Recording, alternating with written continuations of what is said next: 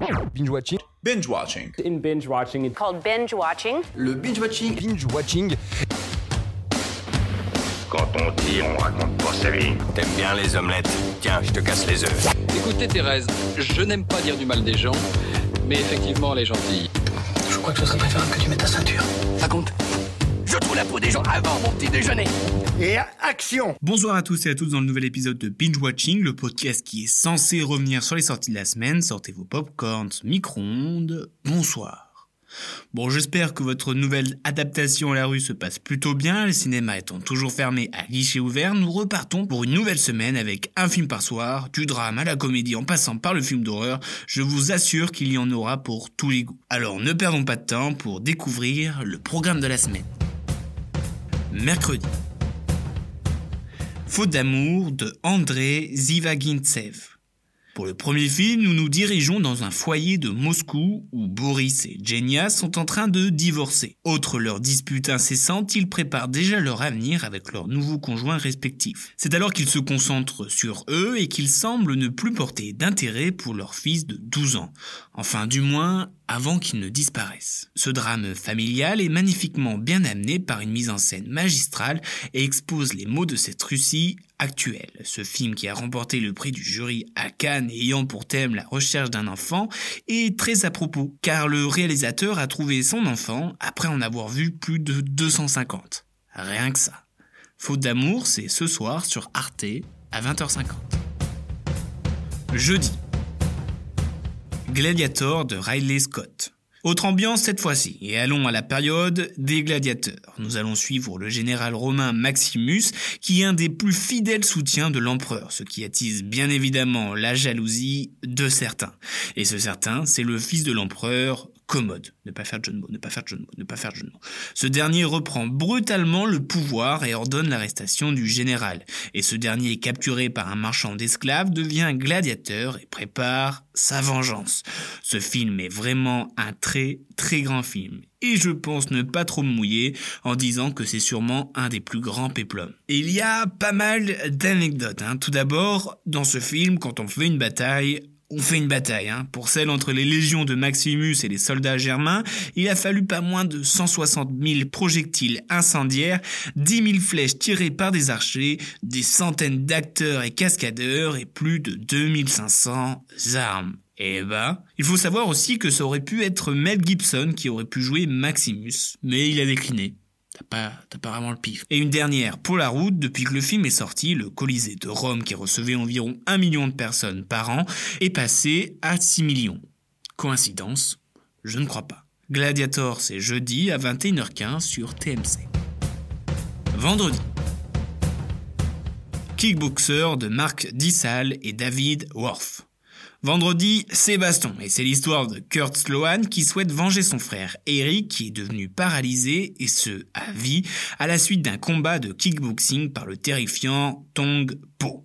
Bon, il y a quand même un hic, Kurt ne sait pas se battre. Il lui faudra alors apprendre les techniques de ce sport auprès du vieux sage Xian Shou. Ce film est un des plus célèbres du grand Van et ce n'est pas pour sa philosophie, c'est pour ses points. Il faut savoir que c'est lui qui a chorégraphié l'ensemble des combats. Et c'est aussi lui d'ailleurs qui a demandé à ce que les figurants soient de vrais combattants. JCVD est à retrouver sur l'équipe 21 à 20h50. Samedi. Ça, chapitre 2 de Andy Muccietti. C'est bien évidemment la suite du chapitre 1 et c'est 27 ans après. Le club des ratés se réunissent à nouveau pour affronter le vieux Gripsou qui est de retour dans la ville. Et c'est traumatisé par leur expérience du passé qu'ils doivent maîtriser leur peur et angoisse pour anéantir ce clown pas vraiment rigolo. Et en plus, il est devenu un chouïa plus balèze quoi. Sorti cette année, je vous avoue que j'avais pas kiffé kiffé, mais je me dis que c'est une bonne occasion pour poser son cerveau et se laisser emporter par l'univers. Entre potes, ça passe. Et oui, dorénavant c'est possible, entre potes. Et on peut dire que ce film est assez sanglant et au sens propre du terme. En effet, c'est pas moins de 17 000 litres de faux sang qui a été fabriqué pour le film. Et bah, ça commence à faire. Le clown est à retrouver sur Canal samedi à 21h07. Dimanche. Monument Men de George Clooney. Ce film, inspiré d'une histoire vraie, raconte la vie de sept hommes qui sont tous sauf des soldats et qui se jettent au cœur du conflit pour aller sauver des œuvres d'art volées par les nazis. Le tout en les restituant à leurs propriétaires légitimes. Mais la tâche n'est pas une mince affaire car ces œuvres sont en territoire ennemi et leur chance de réussite est infime. C'est donc une incroyable course contre la montre qui est lancée pour protéger et défendre le plus précieux des trésors. Bon, honnêtement, ce n'est pas un chef-d'œuvre, il y a pas mal de failles, mais c'est un casting XXL que nous propose George Clooney, à savoir euh, lui-même, Matt Damon, Bill Murray, Jean Dujardin ou encore Kate Blanchette. Et c'est plutôt alléchant, faut se le dire. Petit clin d'œil bien sympathique, la personne qui joue George Clooney vieux n'est nul d'autre que le père de ce dernier.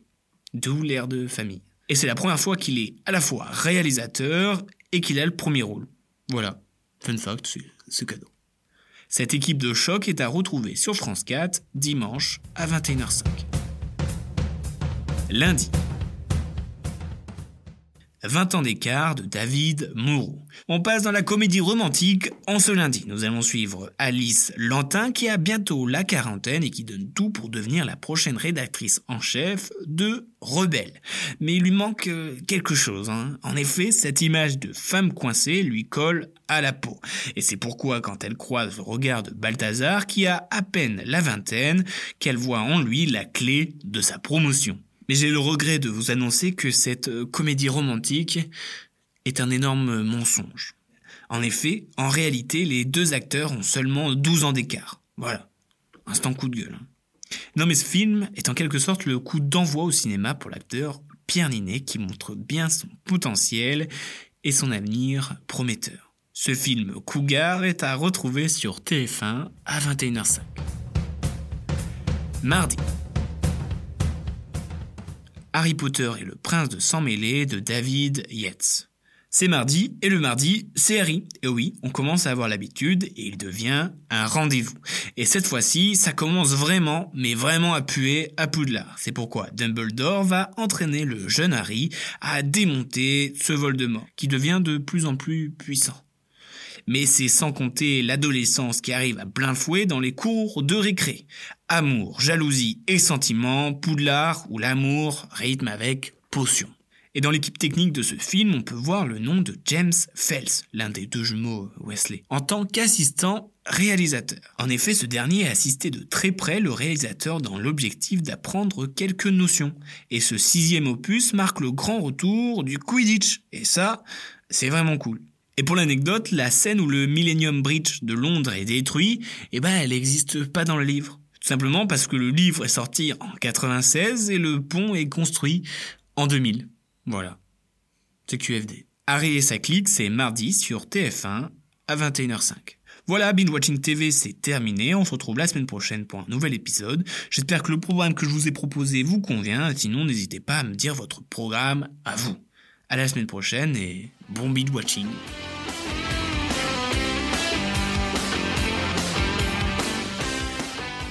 Je respecte ton avis, mais en tout cas, c'est pas le mien, donc c'est pas le bon. Tu vois ce que je veux dire